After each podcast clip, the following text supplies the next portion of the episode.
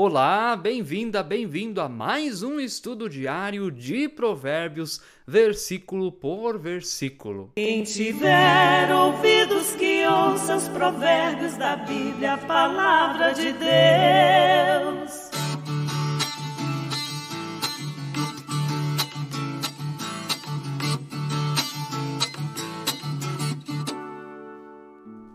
Graças a Deus, estamos aqui outra vez juntos para aprendermos da palavra do nosso Deus. Bem-vindo, bem-vinda você que assiste através do nosso canal no YouTube. Inscreva-se no canal, ative o sininho, deixe o seu like, deixe o seu comentário, mande esse vídeo para alguém, espalhe ali nos grupos da sua igreja. E bem-vinda, bem-vindo você também que participa através da plataforma Spotify estamos em sintonia com o seu coração. Vamos lá, versículos de hoje, Provérbios 6, 10 a 11. Um pouco de sono, um breve cochilo, braços cruzados para descansar, e a sua pobreza virá como um ladrão. A miséria atacará como um homem armado. É um versículo um pouco forte, ele até tem um tom assim, parece um poema, ou até uma música, mas ele fala das consequências agora da preguiça, né? E é interessante a linguagem que usa para falar das consequências da preguiça. Olha, então tá bom, fica lá na rede, deixa a vida me levar, a vida leva eu, e você vai acabar sem nada. Nada. Olha só que interessante. A palavra de Deus não é contra os bens, as riquezas, desde que essas coisas não se tornem deuses ou Deus na nossa vida. Isso que é o importante.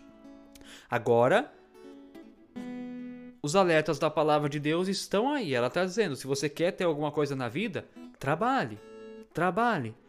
Claro que muitas vezes, mesmo assim, a vida nos reserva algumas surpresas inesperadas que podem acabar tirando o que nós temos. Isso tudo pode acontecer a gente também não pode fechar os olhos para essas coisas. Mas, de maneira geral, de fato, aquele que age com preguiça não vai ter muita coisa, não vai conquistar muitas coisas na sua vida. Então, o incentivo da Bíblia é esse. Agora, uma coisa também que é importante: a Bíblia e a palavra de Deus não é contra as riquezas, desde que elas não se tornem deuses ou Deus na nossa vida.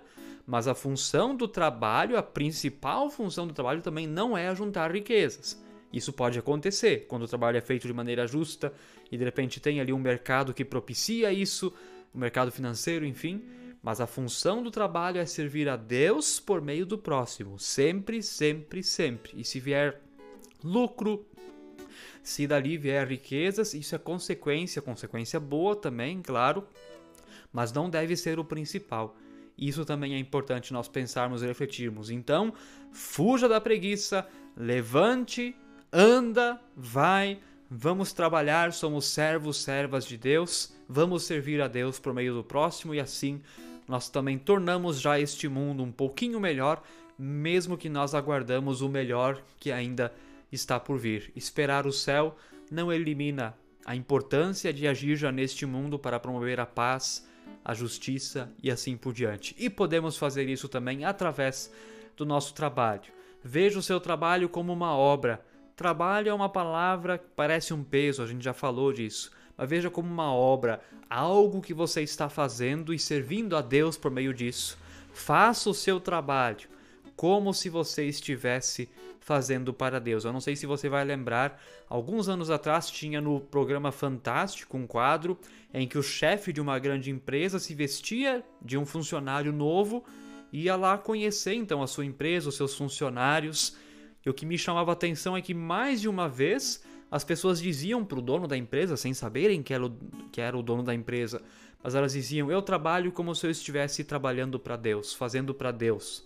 Né? E é isso. Não que agora outra pessoa que você serve é Deus, mas trabalhe como se estivesse fazendo para Deus. O que, que significa? Para Deus você vai fazer da melhor maneira possível. Para Deus se faz o melhor, se dedica, se faz com excelência. Então é isso, fuja da preguiça, trabalhe com excelência, faça como se estivesse fazendo para Deus. Fique na paz de Jesus. Amém. Quem tiver ouvidos que ouça os provérbios da Bíblia, a palavra de Deus.